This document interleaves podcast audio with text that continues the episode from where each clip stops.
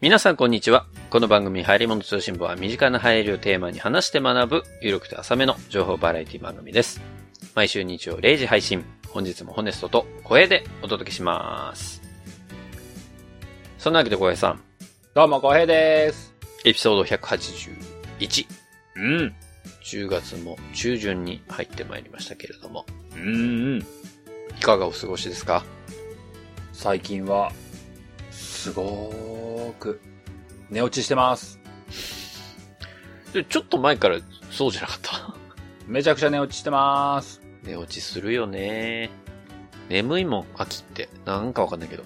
まあ、でもね、実際ね。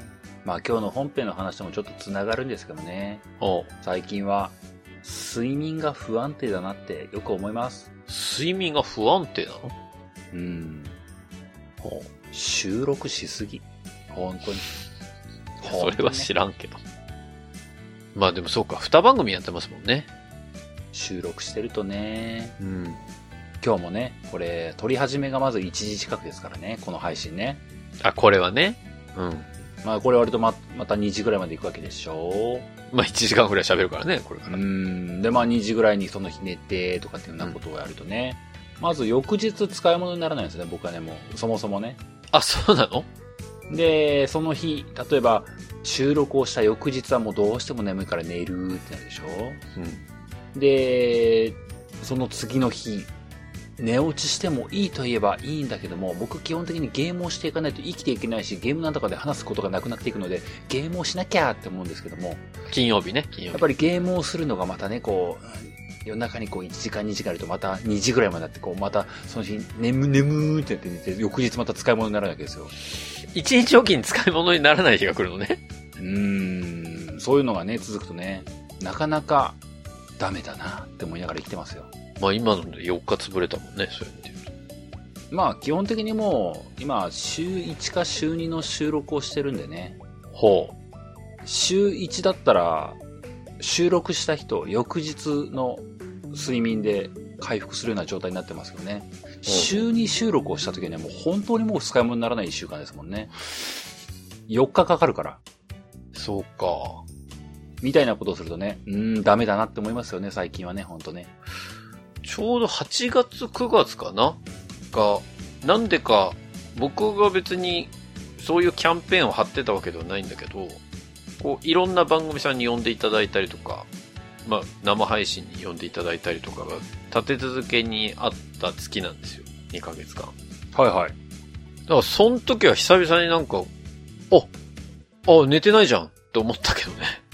自分でね。すごいね早死にしそうだね骨太くんそうね、でも、本当に、あの、今はだいぶ変わりましたけど、それこそ小平さんが知っている昔の僕の働き方からすると、まだ全然大丈夫な方なんで。おー大丈夫なのかって思っちゃうけどだいね。だちょっと年齢がね、ちょっと重なってきてるんで、ちょっとそこはもちろんあるでしょうけど。うんうん。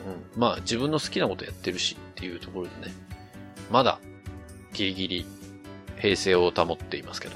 すごいですね。まあ短時間の睡眠で生きていける人は羨ま、羨ましいのかなそれもなんか怪しいな。すごいなと思いますけど、うん羨ましいのかっそてちょしってとよくわからないですね。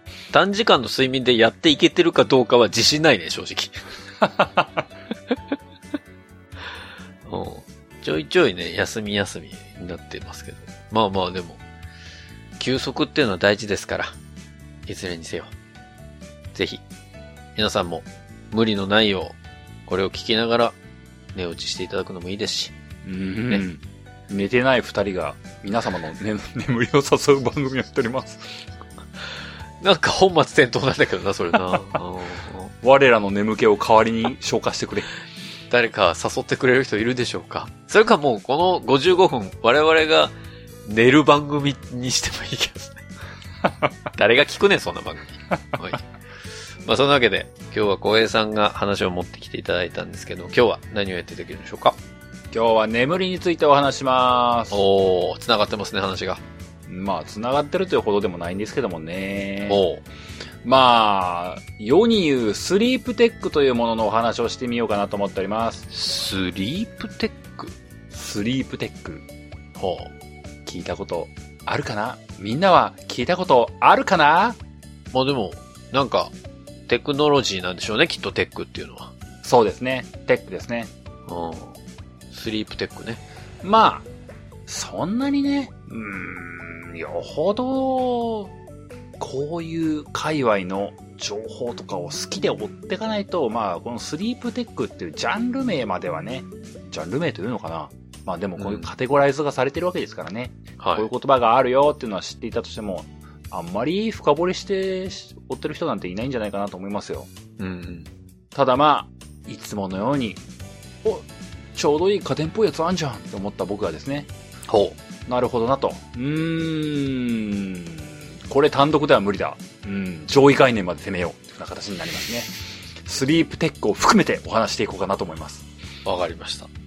じゃあ早速、本編に入っていきたいと思います。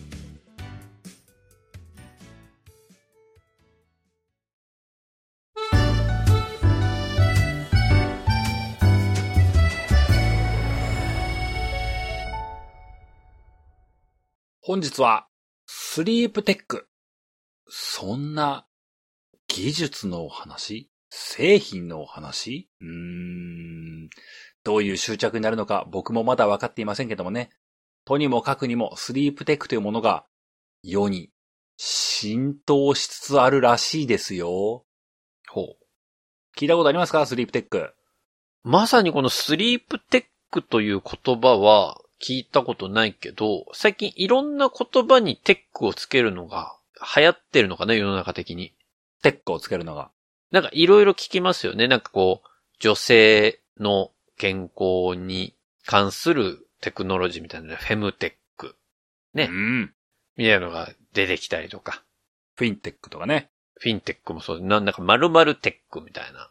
みんなテクノロジーつけるの好きやなと思って聞いてますけど、でも、スリープテックっていうのは僕初めて聞いたかもしれないね。あらあら。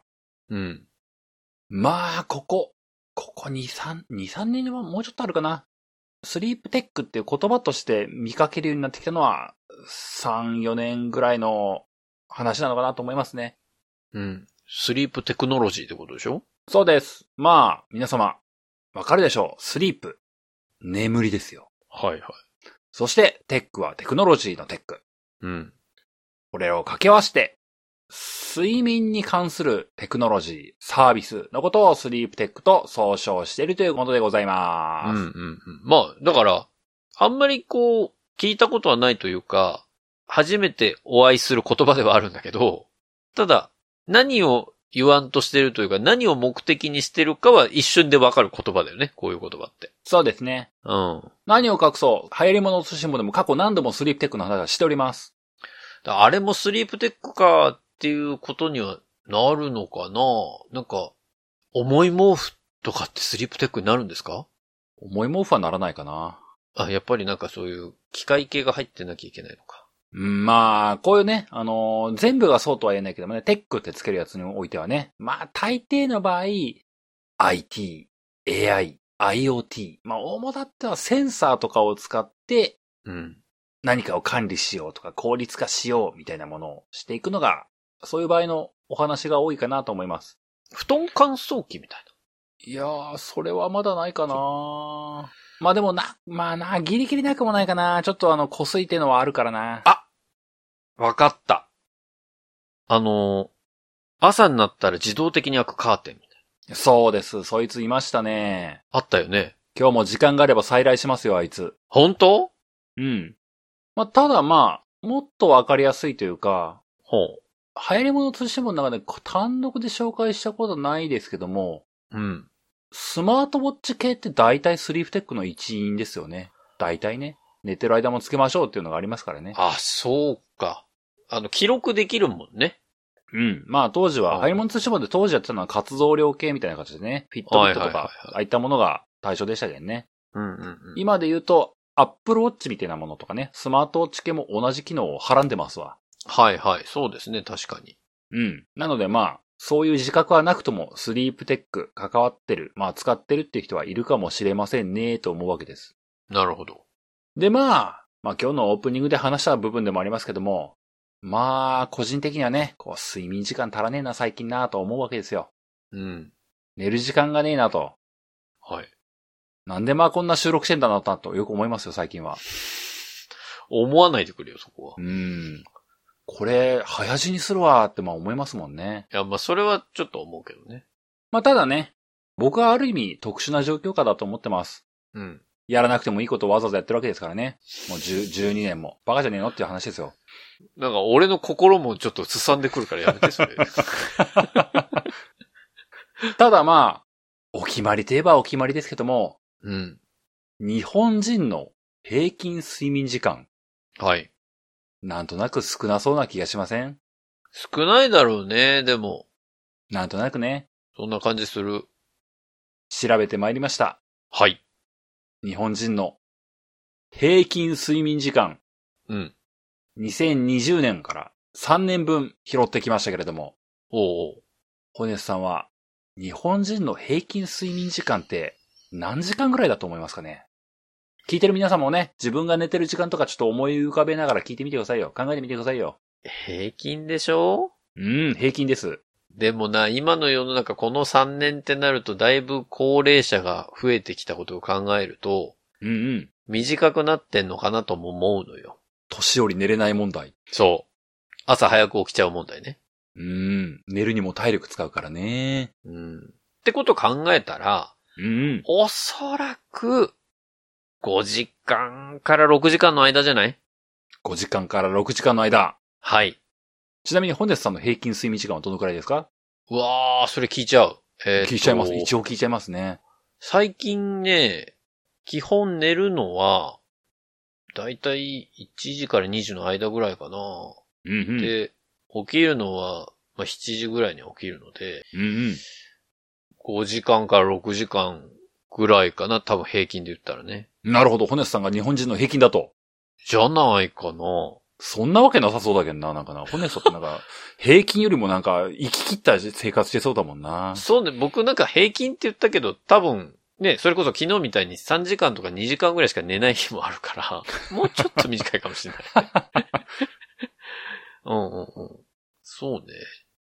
え、じゃあ6時間ぐらいなのかな日本人。 6時間ぐらい。うん。聞いてる皆さんはどうですかねどのくらい寝てますかねまあ、今回調べてきたのは、ブレインスリープさんという、まあ、団体があるんですけども、そこがはい、平均、睡眠偏差値ってものを調査してるらしくてですね。偏差値。うん、そこで N 数1万で睡眠の平均時間を調査しているそうです。はい。で、2020年度、2年前ですね、うん。の値としては平均6時間27分だったそうです。ほうほうほう。まあまあ、いい線ですね。ですね。まあ、朝7時に起きる前提でいくとやっぱり12時台、1時台ぐらいに寝ているっていうのがまあ、そう、そういうことですね。日本人の平均なのであろうということがうんデータとして出ています。はい。で、翌年2021年、去年ですね。これは6時間43分。あ、伸びてる。そして2022年今年においては6時間48分と、え、伸びてる。過去3年間で見ると上昇傾向、睡眠時間が増えてる傾向にございます。えテレワークが進んだからかなまあ、理由というものは正直なところ、調査の内容に入っていないんでわからないんですけども、はい。劇的に伸びたかというと、そんなわけではないですけども、過去3年間の中で約20分ぐらい伸びてます。うんうん。まあ、テレワークみたいなことが、いい方向に作用しているのかなというのが、まあまあ、順当な考え方な気はしますけどもね。うん。そしてそしてちなみに、はい。世界の平均睡眠時間ってえー何時間ぐらいなんでしょ全世界う今回数字として出したのは、OECD 加盟国なんで、全世界とは言い難いんですけどあも、あ、はいはいはまあまあ、世界平均と思ってもらっても問題ないです。い。そうか。世界ね。うん。世界で言ったらもうあれでしょ、多分、8時間とかじゃないおー。え正解は、はい。 8時間25分でした。おー。これまあ僕も日本人として、まあはい僕もだいたい6時間ぐらい前後だよなとは思ってはいるんですけども、自分の平均睡眠時間って。はい。世界8時間半なんですって。 8時間半ね。なんかめっちゃ寝てる気がするよね。え2時間違うからね。子供みたいなこと思っちゃう もんね。だから、夜に余計なことやってないんだって。だって、この収録なかったら、プラス2時間寝れるんだから。まあね、でもその時ゲームしてるんだよね。なんでだろうあね。そっか、そっか。たとえポッドキャストやってなくてもゲームしてるんだよね。なんでだろうね。そっ。か。夜、夜やりたいことってなんでか思い浮かぶんだよね。あ、あれやりたい。みたいなね。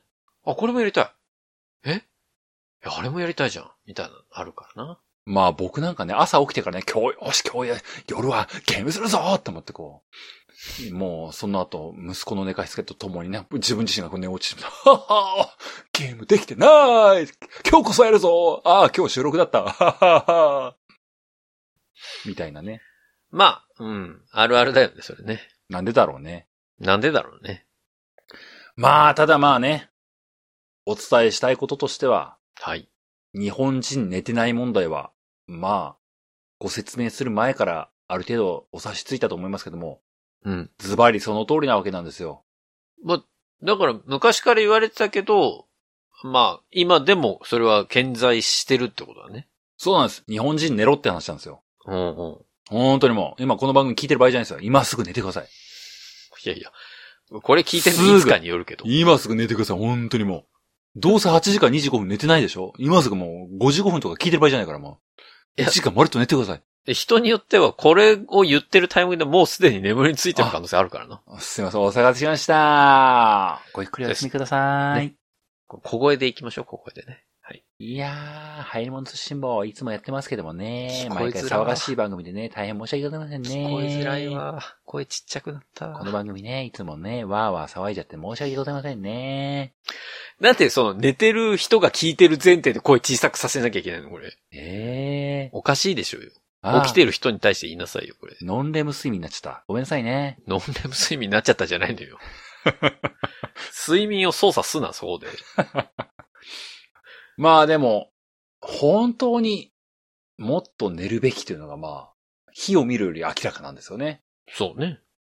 で、まあもちろんね、まあ僕自分自身にも言えることですけども、うん。寝た方がいいとは分かってはいるんですけども、うん。やりたいこともあるしねと、うん。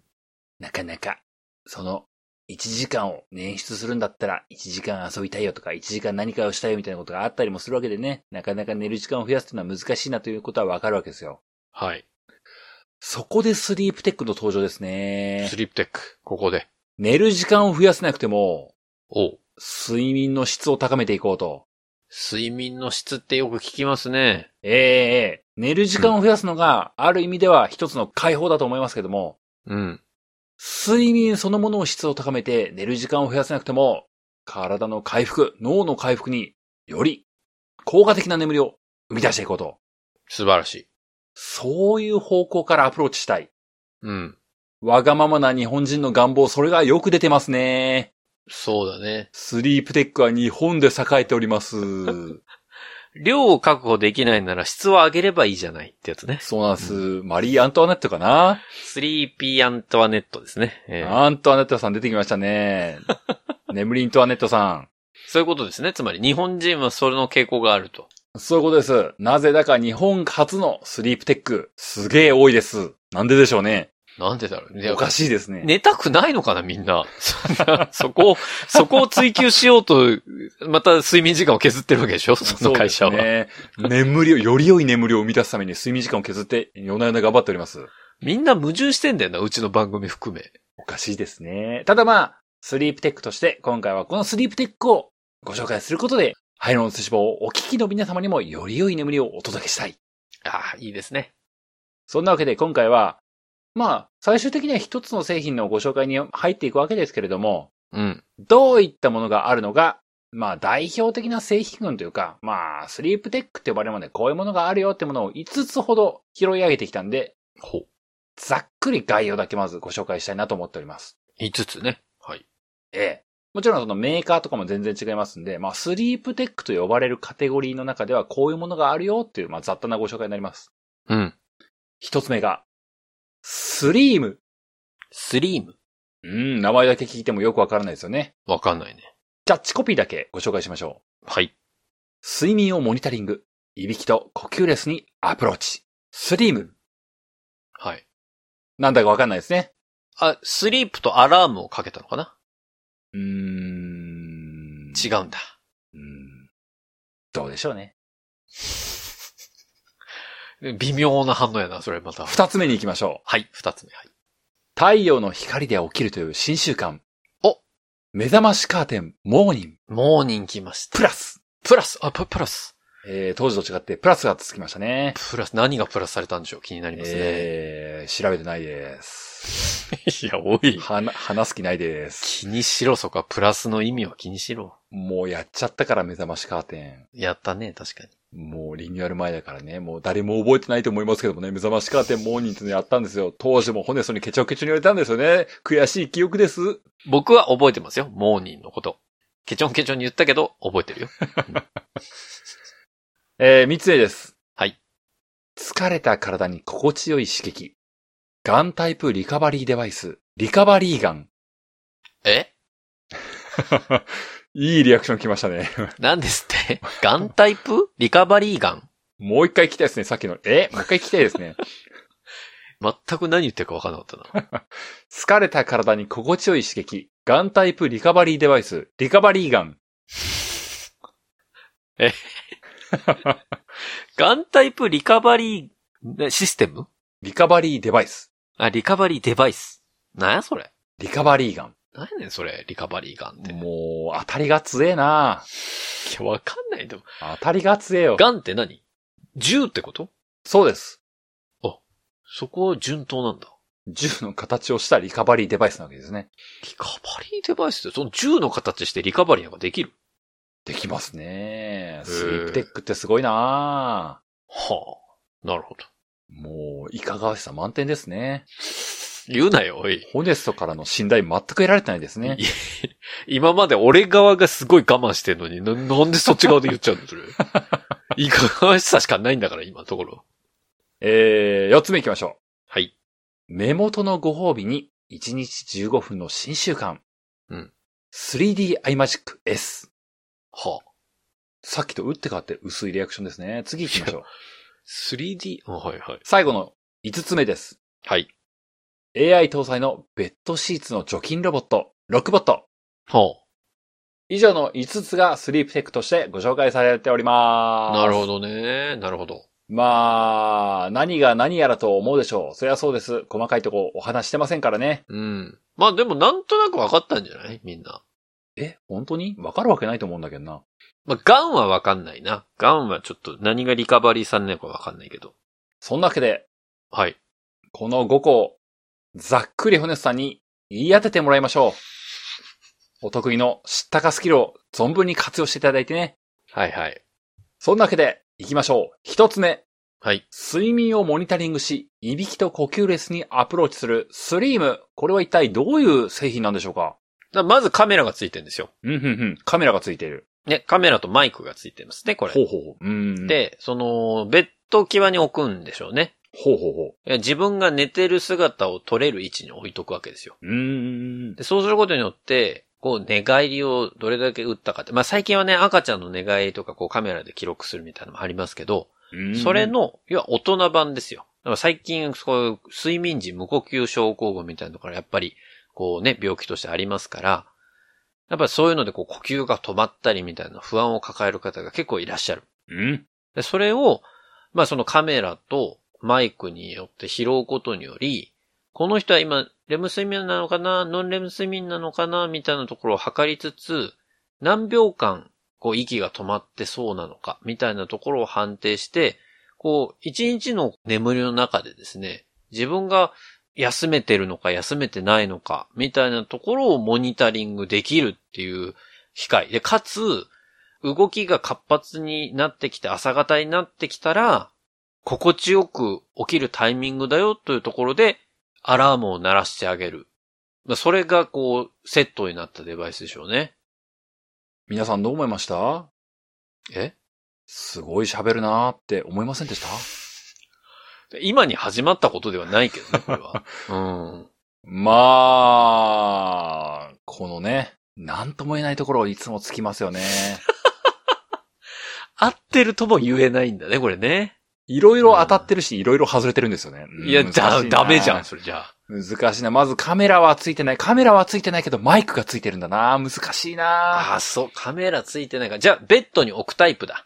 ベッドに置かないんだな。首に巻くタイプなんだないやー、なんか、全部半歩ずつずれてるな。ただ、無呼、睡眠時無呼吸症候群といういい単語が出てるんだなあーそうなんだ。ただ、起こす機能はないんだな難しいうななスリームの無って何うん、すごいなんかね、こう、加点方式でも減点方式でも50点って感じなん だな平均点以下な気がするわ、それ。 首から下げるのか。まあまあまあ、これは後でまたもう一回話しますね。また次行きましょう。はいはい目覚ましカーテンモーニングプラス太陽の光で起きるという新習慣、これはどういうものなんでしょうかまあこれはもう余裕ですよね。本屋さんもだってもうすでに過去に一回ご紹介受けてますからね。これだって朝になったら自動でカーテン開けてくれるやつだよ。大正解次行きましょう、これはもそうなんです。詳しくはね、あの、ひょっとしたら YouTube にまた残ってるかもしれないので、皆さん探してください。はい。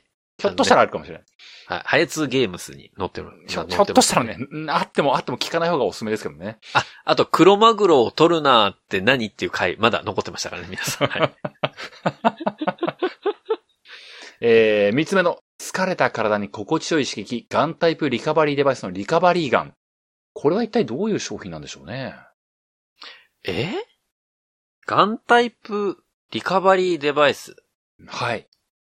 なんかこう、え、心地よいなんだって疲れた体に心地よい刺激。ええももう想像でしかないけど、う、うん。やっぱガンタイプってことは、何かトリガーがあるわけですよね。うん。ちなみにないです。ない の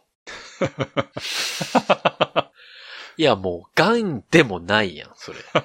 もう、なんなん、それ。け、形状はガンしてますよ、形状はね。あ形状がガンなのね。うん形はガンしてます。リカバリーガン、ガンってなんやねん、もうそのただガンって。これをガンって言ったら、あの、ハルさんとダンさんにはマジで怒られるかもしれないですけども、まあ、ガンタイプなんですよ。ええでも、心地よい刺激って言ってるから多分マッサージ機なんだよ。おーいい単語出ましたね。うん。で、こう疲れたからのその疲れたポイントに対して、こう振動というか衝撃を与えることにより、うん。なんだろうな、ピンポイントで筋肉を揉みほぐしたりとか、その力を加えることによって、体をこう緊張状態からほぐしてあげるみたいうなんデバイス。いや、うーんって言ってしまってるよ、もうーん、まあ、うーん加点方式でも減点方式でも50点かう。いなや、。ずっとそうやな、俺。平均点以下やな、それ。まあ、マッサージ機能は大正解です。ただ重要な機能がもう一個あるんです。えあ、音が出る。あ、違うんだ。むわ減点方式でもマイナス 30! 何、何、何があるの これ、はい。まあ、これちょっとね聞いてる皆さんもね、こうはーって言わないで聞いてほしいんですけども、はい。これ、マッサージ機と空気清浄機が合体された謎の製品なんです。もう意味わかんないな。まあそうなるのはちょっと分かってましたけどもね。空気清浄機能がついてるマッサージしながら、そのマッサージすると埃が立つわけですけども、その埃をギューン吸ってくっていう嘘デ。バイス。絶対必要ない機能じゃん。いや、心地よい眠りのためにマッサージをしまして、そして体に付着している汚れを取っていく。PM2.5 などの極小の有害物質も取っていく。キャッチしていく。それがガンタイプリカバリーデバイス。リカバリーガン。え、形はどういうのなのガン。あの、L 字なのそうだね。なんか変な形のドライヤーのような、ああ、マイクそういうのこよとうね。な。そうかそうか、ドライヤーって考えればよかったのか。ドライヤーの頭のとこにあのマイクのスポンジついてるみたいな感じね。おい、全然わかんないわ。いいんです。これあの今日話す気ないんで、もうこあはれいはでい十分なんです。次行きましょう。はいはい。はい。えー、四つ目。根元のご褒美に1日15分の新習慣でリフレッシュ。3D アイマジック S。はいはいはいはい。これこんなん簡単ですよ。これは簡単ですよね。これあの、目、目を覆うタイプの、うん。目を温めたりとか、うん。できる、なんかパナソニックとかが出してた形状のあれですよね、きっとね。パナスが出してた形状のあれですね。うんうん。。なんか、旗から見たら VR で遊んでんのかなって思われるようなタイプのデバイスで、目元エステ的な、うん。言っちゃいましたけど、なんうか、んそういう感じのやつなのかな、と思いますけど。うーん。え ?50 点。嘘でしょこれは80ぐらいいったと思ってたんだけど。温めてるのはまあ違ってはないあ。正解なんですけども、これも、これもまた振動と加圧ってのが大事なんですね。振動ね、加圧か。ただ温めるだけだったらもう、ホットアイマスクと一そ緒う、か。あ、あるよねうん。小林製薬とか出してそうだよね。エグリズムだね。そうそう、あるよねってなっちゃあうからるね。ね。確かに。もっと家電的なんだななんつったって小平が拾ってくるからなそうだね。そりゃそうか。震えるのか。加圧。なるほどね。そうなんです。VR みたいなものをしてるんですけども、温めて、振動と加圧があるから、あの、あ、この人ゲームしてんのかな ?VR してんのかなって言ったら、頭ブルブルブルブルって震えてるっていう、そこまで、想像していただきたい。いや、やばいやつじゃん、ちょっと。なんか、ホラー、ホラーゲームでもやってますみたいな感じそ。れで、ついでにこう、スピーカーも内蔵されておりまして、ヒーリングサウンドが心地よく流れてきまーす。こっちだったか音きまーす。一個ずれたさっきのだと思ってた。。そして最後です。はい AI 搭載、ベッドシーツを自走する除菌ロボット、ロックボット。これ何でしょうか、言ってんじゃん。えうん。いや、ベッドの上に置くタイプのルンバでしょ。そうです。大正解100点満点ありがとうございます。よく少ないヒントから50点を叩き出しましたよ。皆さん。そうですね。今回の共通一時は、えー、5教科で、えー、50点、100点、50点、50点、100点なので、えーと、えー、350点かな。うーん、ちょっと怪しいかな東大は受けれないね、多分。 まず間違いなく、足切りに合う点数だね、これうね。んそうだね。小林くん、ちょっと、あの、うん。二次試験受けるとこ考え直さないかっていうパターンいでや、す、ね。俺、ごめんごめん。家電の東大受けようとしてないの、別に。入ろうとも思ってないし。私立で頑張ろうか。うる有さい名わなとこまだ狙えるよ、みたいな。なんで、なんでちょっと、その進路相談みたいになってんね、今。悩んでないわ、進路に。まあ、ただね、あの、受験対策ゼロでよくここまでやったと思いますよ。本当ですよ。初めての河合塾のテストで350点出したみたいなもんですからね、これ。まあ、これが、スリープテックと呼ばれる、ジャンル群、カテゴリー群の商品たちなわけですよ。はいはい。わかりますかね一種格闘技ですね、これはもうね。同じものがなかったね。そうですね。まあ、あえて同じものを寄せ集めてこなかったっていうのもあるんですけども、うん。まあ、目覚めに関するものとか、眠りが深くなれば何でもいいというのが現状のスリープテックですね。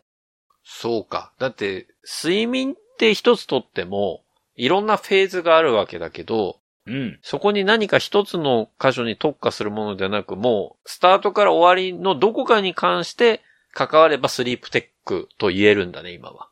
そうですね。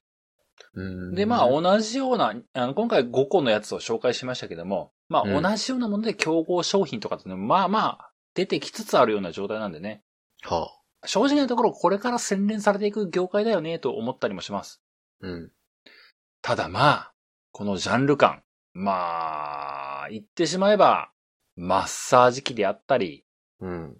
お布団を掃除する、ロボット掃除機であったりとか、うん。ジャンル様々、いろんなものがありますけれども、正直なところ、マッサージ機。まあ、想像つくじゃないですか。うん。わざわざ説明しなくても、本屋さんがざっくり言い当てちゃうぐらいのものですよ。まあね、ガンって言ってるからね。除菌ロボット。うーん、もうもはや説明の余地がない。まあね、流行り物寿司も向きじゃないんだなそうか。想像できちゃうもんな。うん。もう何も言うこと残ってないもんね。う。うんん。お値段クイズしか残ってないもん、もはや。あ、確かに。確かにな。うんうん。そんなわけで、唯一、なんかよくわかんないやつ。は睡眠をモニタリングし、いびきと呼吸レスにアプローチ。あ。ああ。スリーム。一番最初のやつね。まあこれがホネスト君としても、いろんな、いろいろ喋った割には、うん当たってたり当たってなかったりという、まあ、50点って言われたからね。なんだかよくわからない着手したのがスリームなわけです。はいは今日はこれをちょっとご紹介して終わっていければなと思思うわけですね。い。なるほど。スリーム。キャッチフレーズとして、睡眠をモニタリングする。そして、いびきと呼吸レスにアプローチする。うん。そういう風に言ってるわけです。はい。呼吸レスってなんだ呼吸レスっていうことは、呼吸がない状態のことですよね。そうですね。はい。あんまり聞き慣れない単語ですね。あ呼吸レスとは聞かないね、確かに。うーん。ただまあ、少し重めの単語としては、うん。睡眠時無呼吸症候群という単語は聞いたことあるんじゃないでしょうか。ありますね。こちら本ス君も言ってくれました。うん。そう。そういう病気と言うんでしょうか。うん。寝ている間に呼吸が止まる。はい。怖いですね。それが繰り返し何度も起きてしまうことを睡眠時無呼吸症候群と呼びます。はい。これに分類されないまでも、これに近しい症状のことを、あえて呼吸列とライトに表現しているんですね。はい。そう。結構、やべえものも範疇になるわけです。なるほど。睡眠は舐めちゃいけない。そうだね。まあ、僕個人としてはね、この流行り物通信簿でね、なんか、危険啓蒙みたいなことはね、僕のちょっとやるジャンルじゃないなと思ってはいるんですけどね。まあまあまあ、私のジャンルですからね、そこはう。ん。ただまあ、この睡眠時無呼吸症候群ってものを多少紹介しなければ、このスリームの存在意義をお話ししきれないので、まあ、そりゃそうか。ちょっとだけ睡眠時無呼吸症候群のお話をします。はい。ちょっと皆様を驚かすような話をします。うん。睡眠時無呼吸症候群って何なんでしょうか睡眠時に無呼吸ってどんな状態なんでしょうかうん。これは、まあこの言葉通りですけども、はい。寝ている間に無呼吸である状態のことを指しまして、うん。無呼吸症候群と呼ぶほどになるのは、気道の空気の流れ、要は、喉を空気が通らない。うん。これが、10秒以上止まることを無呼吸とまず呼びます。ほう。そしてこの無呼吸が、7時間の睡眠の間に30回以上、もしくは、1時間の中で5回以上起きていれば、睡眠時無呼吸と言います。はい。まあ、ホネスト君は6時間しか寝ないので、7時間パターンの場合が割り出しにくいのでね、あ、そうね、確かに。もしくはの方の1時間の中で5回以上呼吸が10秒以上止まっていれば、睡眠時無呼吸という状態になるわけです。なるほど。自覚があるかどうかはわかりませんが、うん。ホネストさんは自分がそれになっているかどうか考えたことはございますか実はですね、実はですね、私過去に睡眠時無呼吸症候群を疑って検査したことあります。おー、たまたま僕が通ってる内科の先生が、うそん、の睡眠時無呼吸症候群も診断してくれる先生で、おー、で、今最近っていうのはすごいんですね。その病院で寝たりしなくても、家に持って帰ってこう鼻につけて睡眠時無呼吸症候群がどうかを測る機械を貸し出してくれるんですよう。ん、で、それで、なんか、二日ぐらいだったかな二日か三日これをつけて寝てください、みたいな。その、ね、端末、鼻に刺して空気を入れてみたいな、その、鼻から出る息を、こう、検知してみたいなのを、家で測った上で、それを病院に持ってって、専門の機関に送ってって、息が止まってる時間が、その睡眠の間に何分あったのかっていうところを算出してくれて、レポーティングしてくれて、それを見せてくれるっていうとところまで、一連の流れはやったことあります。なるほど。うん。その際はどうだったんですかいやなんかね、な、なぜそもそも僕が言ったかっていうと、寝てる時にちょっと息苦しくなる、なったことが何回かあったんですよ。なんかおお怖いね。自分の舌がこう喉の方に落ちちゃってるような感覚というか、おおこう、喉が詰まるような感覚がすごく多くて、まあ、それで行ったんですけど、結果、睡眠時無呼吸症候群ではないね、となるほど。いう結果になって、どちらかというと、胃酸が逆流する方じゃないか、みたいな。なんか聞いたことあるな、それな。これ、早物通信簿でこれ話してるな、これ。うん、聞いたことあるぞ。はい。あの、遺話した産逆流パターン聞いたことあるぞ。そうそう。なんかやっぱりストレスとか溜まってくると、こう寝てる間にこう逆流性食道炎と呼ぶんでしょうかね。うんうんなんか、それで胃酸が上がってきて、その胃酸のせいで、喉がこう詰まってる感じになっちゃうこともありますと。うん。うん。いうので、それはまた別の耳鼻科の先生のところに行って、お薬処方してもらって、みたいなことはありましたね。なるほどね。でうもんまあ、そこを疑って調べてもらったことがあると。はい。まあ、そうなんです。まあ、病院にかかってっていうのことができたりもするんですけども、今日話すスリームでも似たようなことができたりしますね。なるほどね。その辺に行ければなと思ったりもします。うん、うん、うん。で、睡眠時無呼吸症候群。まあ、これだったとしたら、うん。これは一体どんな病気なのかと。そうですね。まあ、ご想像の通り、うん。睡眠時無呼吸であると、そもそもの睡眠の質というものが妨げられる。そういった病気になります。はい。で、日本の中で潜在患者数と、まあ、ある種推定値と言われるものにおいては、国内で2、300万人に上るはずだと言われておりましえて、そんなにいるのへえ。統計的には女性よりも男性に多く見られるんです。ほう。そして、特に40代、50代の男性が要注意と言われております。まあ、まさにハヤツを聞いてる世代かもしれないですね。みんな、病院に行って、お願い、お願い、今すぐ、今すぐ病院に行って、ちょっと気になる方は一回病院行った方がいいかもしれない。それ行っは本当て、に。今すぐ行って、ねええそして、睡眠の質が低下するとどういうことが起きるのか。うん。これはまあもちろん、体への悪影響。うんあるんですけれども、はい。特に、日中に突然我慢できないほどの眠気に襲われるようになりますと。ほう。睡眠時無呼吸症候群になってる人は、うんうんうん。日中に、はい。真っ昼間に、うん。急に眠くなる。一時期あったけどね。ええ怖い。こういった症状に襲われると、まあ、例えばですけども、運転をされる方とか、あ、怖いね。まあ、あるいは危険作業をされる人とか、はい、まあそういった事故のリスクにが高まるというか、繋がってしまうであったりとかね。うん。まあもちろんそういった仕事上のミス、不手際みたいなものに繋がってしまうので、睡眠時無呼吸症候群の方は、休食とか失職しやすいといったリスクをはらむよと言われておりますと。なるほど。で、まあ、これは結構、その、さっきも言いましたけど、国内に2、300人いるはずだと言われているので、 2、300万人ね。あ2、300万人いると言われているので、うんまあなんだかんだ言って結構珍しいものではないと。そういうことだよね。うーん、というふうに言われております。うん。その他、どんな症状があるか。まあ、寝てる間の症状っていうんですかね。はいは寝てる間に、まあ、それこそ自分ではわからないかもしれないですけども、いびきが大きいといったケースは、まあ、その可能性がやっぱりあると。い。ほあるいは、夜中に何度も起きてしまう。う。なんでかわかんないけど。うん。っていったことがあると、睡眠時無呼吸症候群の兆候であったりとか、症状の一つかもしれませんよと。だから、息苦しくて、寝てる間に息苦しいっていうのはわかんないけど、それがゆえにバッて起きちゃって、でも自分はなんで起きてるかわかんないみたいなので、実は息が止まってる可能性があるよってことですね。そうなんです。ああ、なるほで、まあこれまた怖い言い方になりますけども、ど。うん。一応僕が調べた、まあこれ病院、どこぞの病院のところで調べた文献なんですけども、はい。いびきをかく方のおよそ7割が睡眠時無呼吸症候群だというふうに言われていると。怖っ。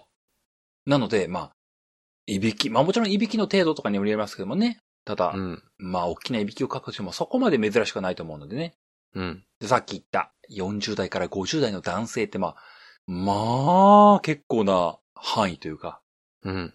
怪しいですよって思うんでね。ぜひ一度自分はどうなんだろうってことを考えてみていただけると、こら幸いと思うわけです。これ、だからさ、例えうばん一人で寝てる人ね。まあそれ、あの、家族で暮らしてるかもしれないけど、ひ部屋で一人で寝てる人もいると思うんですけど、うん。一人で寝てる人はさ、うん。それに気づきにくいじゃん。アプリがあります。あ、なるほどね。あとは、アプリじゃなくてもね、普通に本屋さんと同じく病院でそういったセンサー付きの診療器をね、手に入れていただくっていうのも全然ありだと思います。でも、なんか手軽にやるってなったらやっぱアプリの方がいいんだろうね。一旦自分で調べてみようみたいな時に、それこそあれか。寝てる横にスマホ置いといてみたいな感じになるわけだ。そうそうそう。まあ、単純にこう、あの、いびきとかの音を録音するアプリとかでね、まあ、ああ。正確性はもちろんね、その専門の診療器具とは比べれば全然異なりますけどね。なるほどね。うんうん。た、だまあ、自分でちょっと不安定の部分のレベルであれば、まず一回それ試してみるっていうのはありかもしれないですね。なるほど。うん。まあ、とにもかくにもね、まあ、睡眠時無呼吸症候群ってものになってくると、まあ、夜中、そもそも起きちゃうとか、夜中自体のリスクっていうのはありますけども、二次的な症状として日中にめちゃくちゃ眠くなるとか、うん。朝起きるのが辛い。で、そもそも睡眠時間が足らないんで、集中力が低下するみたいな二次症状があるので、まあ、いいことないよねーっていうようなお話でございます。はい。で、まあね、こんなね、まあ脅かすような話しましたけどもね。まあ、ひょっとして、僕そうなのかも、私そうなのかも、みたいなこと思った方はね、はやつなんか聞いてる場合じゃないですよ。今すぐ病院予約してください。今すそうぐ、だねね。それは間違いないと思う。今すぐ寝るのをやめて病院予約しましょう。もう今すぐ病院予約、今すぐ病院電話だ。いやでも、そこで不安持ってたら、絶対行った方がいいから。一回。うんだから僕みたいなパターンがあるからね。要は、そうかもと思って調べたけど、結果、別にそうではありませんでした。でも全然いいから。うん。一回言っとくっていうのはね、あの、心のやっぱりストレスにもつながりますから、その、そうかもしれないなって思い続けることがストレスになっちゃいますからね。うん。だから、ちょっと自分がちょっとでも不安だなと思ったら、こう自分でこう思い込んで、だいや、大丈夫大丈夫って思い込むより行った方が圧倒的に早いから。そうですこね。れ経験者が語りますから、ぜひ。気持ちもスッとししますしね。はい疑いが晴れるとスッとしますからね。そうそう。まあ、とにかくね、こう、僕がこう、ああだこうだ喋りましたけどね、ハヤツーからの情報なんか信じてる場合じゃないですよ。ちゃんとしたおやお医者さんに見てもらうべきです。本当はね。それそうだ。それによってスッキリするわけですからね。まあ、ちょっとでも不安になったらね、病院ぜひ予約してみてくださいね。はい。もう、この入り物通信簿なんかはね、まあ、慣れてもエンタメでしかないですからね。入り物通信簿はあなたの命を救えません。申し訳ないけど救えません。それは間違いない。あなたと、あなたのご家族の幸せを願っていますけどもね、基本的には何もできません。ハヤツーには何もできません。うん。やばいって思ったら、今すぐ、ハヤツの主張を中断して、今すぐ病院、すぐに病院。病院から、何もなくて、無事帰ってこれたら、いやー、ハヤツ聞いたおかげでな家族の幸せ守ることできたわーって、もうツイッターに書いといてください。お願いします。そもそも、まあ、病院行くのはそうなんだけどさ、結局このスリームっていうのは、うん。それを保管してくれるわけ いい加減スリムの話しますかしなくてもいいかなって思ってましたけど、しますかだって、首から下げることしか分かってない、スリーム の。ちなみに首から下げるじゃないですね。首に巻くタイプになります。巻くのねあのー、首輪みたいなもんを想像してください。はいはいはい、はい。ワンちゃんが。がするようなね。うん。あれの、あのまあ、プラスチック製の首輪だと思ってください。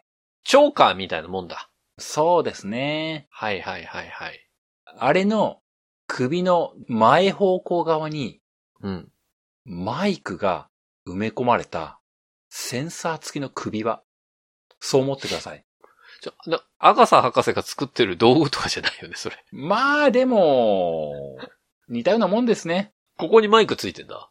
前に。まあ、こういう言い方するとね、僕非常にこうメーカーさんにあのヘイトを買うことになるんですけども。はい。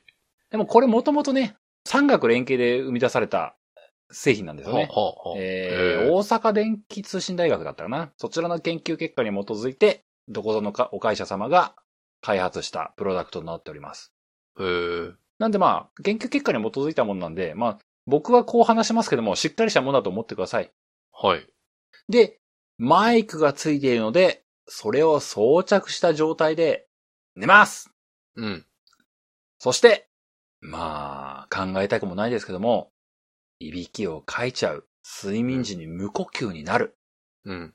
そういった状況が発生した時に、このスリームは、いびきや呼吸レスというものを検知しまして、はい。振動を与えます。首にね、首に巻いているスリームが直接的な刺激を与えます。ブーっと。これによって、快眠状態へと、要は、いびきと呼吸レスを潰す、はあ。抑制する状態を持っていくと。振動によってね。まあだから、いびきかいてる人になんか、ちょっと寝てる間に肩ポンポンって叩くと、いびきなくなったりするもんね。うん。だから呼吸レスになってる状態を振動によって防ぐわけですね。なるほど。これによって呼吸レスを防ぎ、快眠状態へと促していく。なるほどね。それをまあ、寝てる間、時間の間中ずーっとしてくれるので、快眠状態を維持することができるとうん。いうわけで、まあ、睡眠時無呼吸症候群を防ぐ。まあ、ただ睡眠時無呼吸症候群というふうほどになってるんであれば、こんな危機に頼るよりもまず病院に行きましょうというのが僕のメッセージですけども。まあまあね、それはそうだ。ただまあ、呼吸レスと言われる状態の程度であれば、まあ、このスリムによって、夜の睡眠状態ってものを後々、翌朝アプリで測ることができますんで、あんたの睡眠こんな感じだったよっていうふうなことが、結果としてわかるわけです。あだから、その、バチクソめちゃくちゃ寝てたー全然いらないぐらいバチクソ寝てたーっていうのはね、結果が出るかもしれないし、うん。いや、マジ心配になるぐらいモード発動しちゃいましたよあそう。かいびきかきすぎ、呼吸レス発生しすぎ、みたいなことが出るかもしれないしね。だからそうなったら、まあ、病院行けばいいんだもんね。まあ、こんなのが出たんですけど、一回ちゃんと調べたいですで行けばいいんだもんね。そうなんです。ああ実際ね、これ自体は、その途中も申し上げましたけども、大阪電気通信大学さんの研究結果に基づいてっていう中で、まあこのスリームを、のプロトタイプのものが実験として用いられてるんでね。うん。なんだったかな累計30万回だったかな ?35 万回だったかなそれぐらいの睡眠データに基づいた呼吸レスの改善らしいので、うん。研究結果の数字だけ見るとなかなかのケースの数だと思うんでね。結構な生徒だと思うんですよね。個人的にはね。はいはいはなのでまあそこまで悲観的なものというか、しっかりした実例に基づく製品なんじゃないかなと思ったりもします。い。なるほど。というのが、スリーム。どこを探しても、プロダクトの由来は見つけられませんでした。なんだろう。だって、綴りはさ、うん。 S-L-E-E-I-M なんでしょそうです。スリームです。普通スリープから来てるんだったら SLEEP だもんね。うんうん。なんだろうね、IM って。まあ、わかんないんで追っかける気もないんですけどね。えー、ぜひ、わかる方いらっしゃれば、教えてください。そんなわけで、まあ、長くお話ししました。今日の最後は、お値段クイズ来ましたよ。最後はこれで締めていきましょうスリームはい。いびき、呼吸レスを防ぐ、魔法のデバイス、スリープテックの魔法のデバイスはい。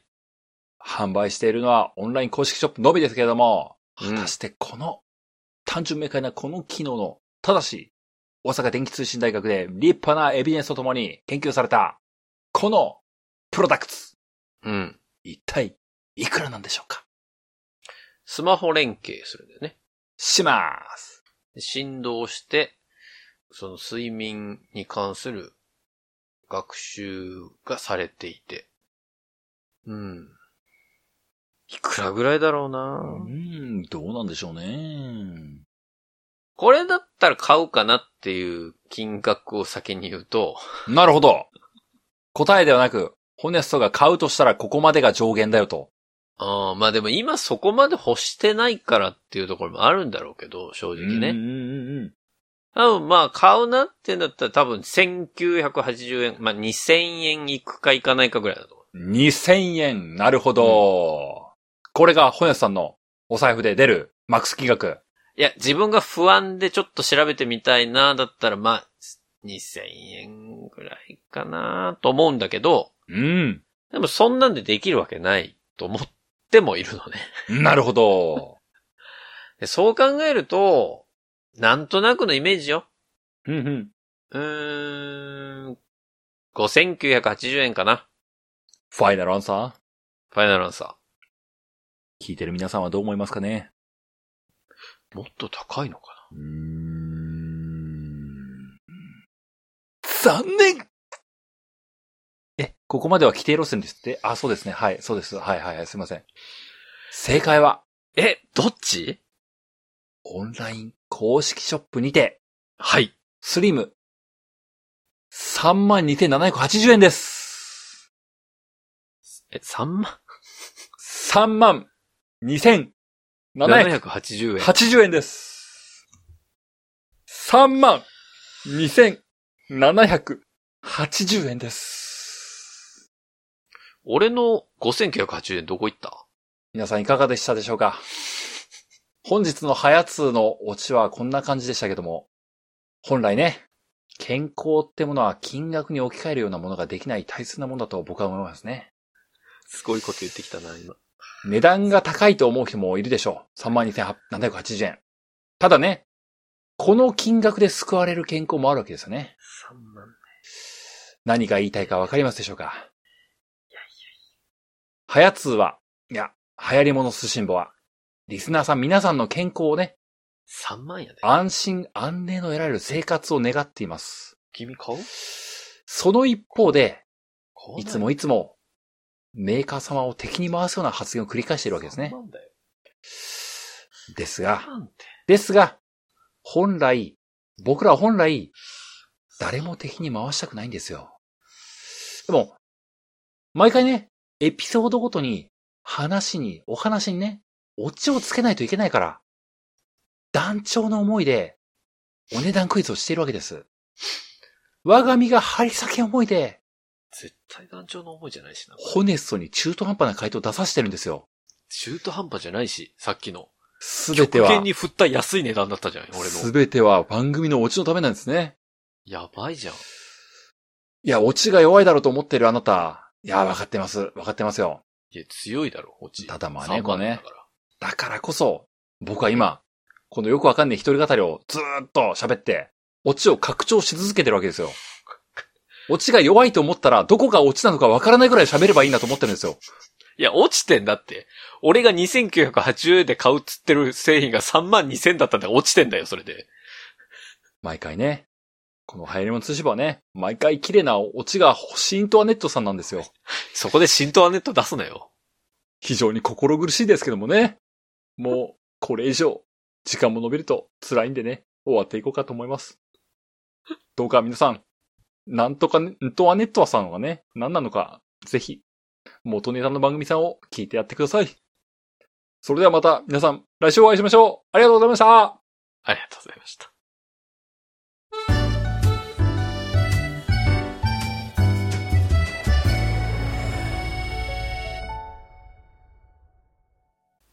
流行り物通信簿は、パーソナリティ2人が考える面白みを優先した番組作りを行っております。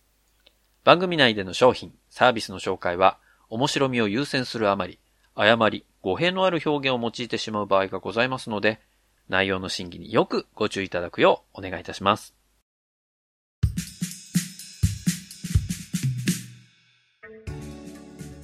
2時を回りました。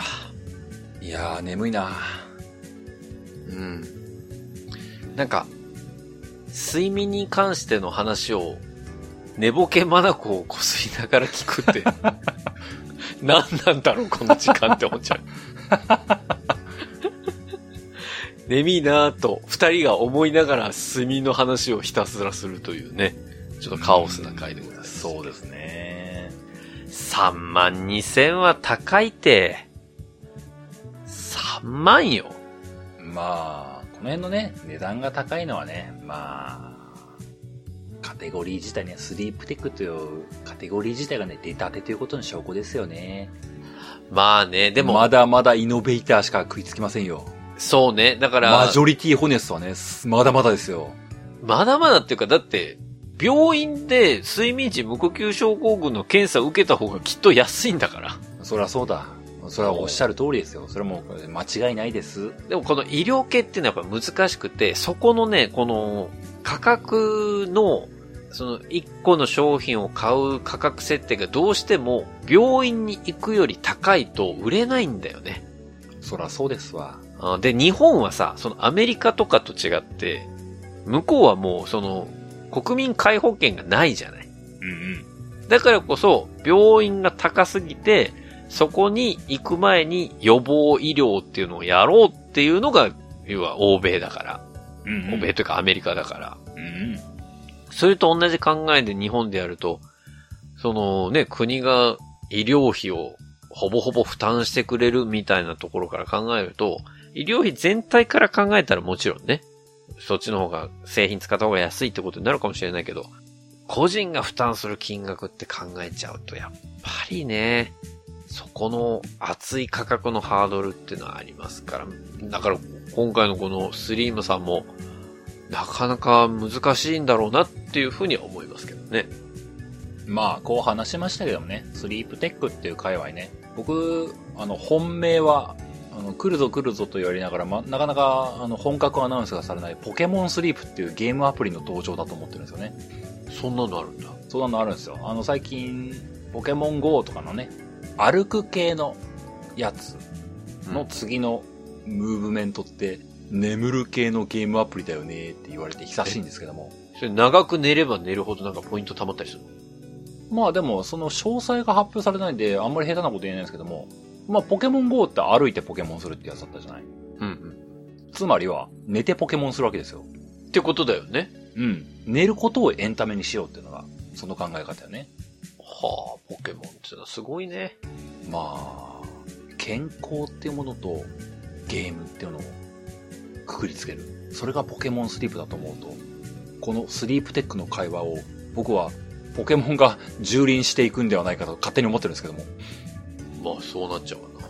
うん待ってまーす。株式会社ポケモンさん待待ってまーす。ゲームフリックさん待ってまーす。待ってますじゃないんだよ。ずーっと待ってんだけども、2年ぐらい待ってまーす。そんな前からその話出てんだ。うん、だから開発中止もあるのかなと思ったりもしまーす。なるほど、でも待ってまーす。まあ、なかなか睡眠っていうのはね、難しいところですから。まあ、どうなるかわかりませんけれども。実は僕、そのゲームの開発携わってます、みたいな人がいらっしゃればね、お便り送りいただければと思いいます。ねえよ。いてほしくねえよ。お便りは番組ホームページ内のお便りフォームからお送りください。番組ホームページは入り物通信簿で検索するとアクセスいただけます。また、ツイッターをご利用の方は、ハッシュタグはやつを使ったツイートも募集中です。皆さんからのメッセージ、お待ちしております。そんなわけで、入り物通信簿エピソード181は以上でおしまいです。また次回お会いできればと思います。お相手は私、ホネストと、小平でした。それでは皆さん次回まで、ごきげんよう、さようなら。また来週今日から13年目でございましたね。また、紛らわしい。12周年だっつってんのに。